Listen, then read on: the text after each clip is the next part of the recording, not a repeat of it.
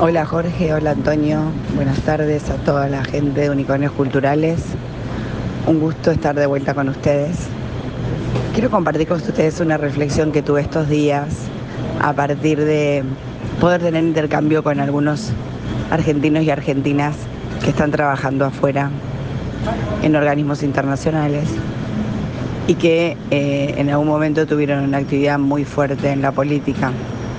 Y la frustración que lleva trabajar en política. Hace poco, recién, el sábado pasado, escribí una columna donde hablaba de todos esos argentinos y argentinas que en las dos coaliciones políticas, en todos los partidos, en algunos gobiernos subnacionales, trabajan a calzón quitado las 24 horas a costa de su familia. Tienen problema para, para mantener a su familia con el sueldo que reciben y así todo tienen la frustración de sentir que no, que no logran el cambio que necesita la Argentina para salir adelante. Y lo peor que nos podría pasar es que ellos se cansen y se vayan yendo, ¿no? Dos o tres de los que hablé me dijeron que no quieren volver, que tienen vocación política pero no quieren volver.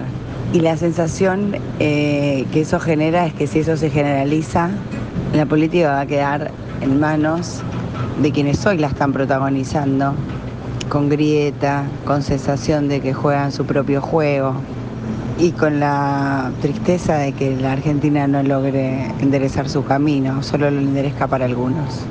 Así que simplemente hoy quería decir que, que siento que, es el momento de alentar a todos esos que están trabajando. Es que a veces cuando criticamos la política metemos en la misma bolsa a todos aquellos y aquellas que no duermen, duermen poco y que a costa de un montón de cosas personales están dando su vocación. Por supuesto eso no es privativo de la política, eso está pasando en un montón de sectores, de centros barriales, de clubes, incluso en el sindicalismo, incluso en las gremiales empresarias, un montón de gente que está trabajando para torcer el rumbo y tratar de generar el rumbo. Pero si no logramos que esos argentinas y argentinas protagonicen, es muy difícil eh, que se queden y que un día no se cansen.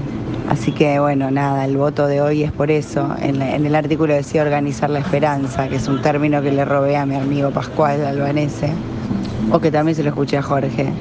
Pero de alguna manera organizar a todos, el, reto que tenemos es volver a organizarnos.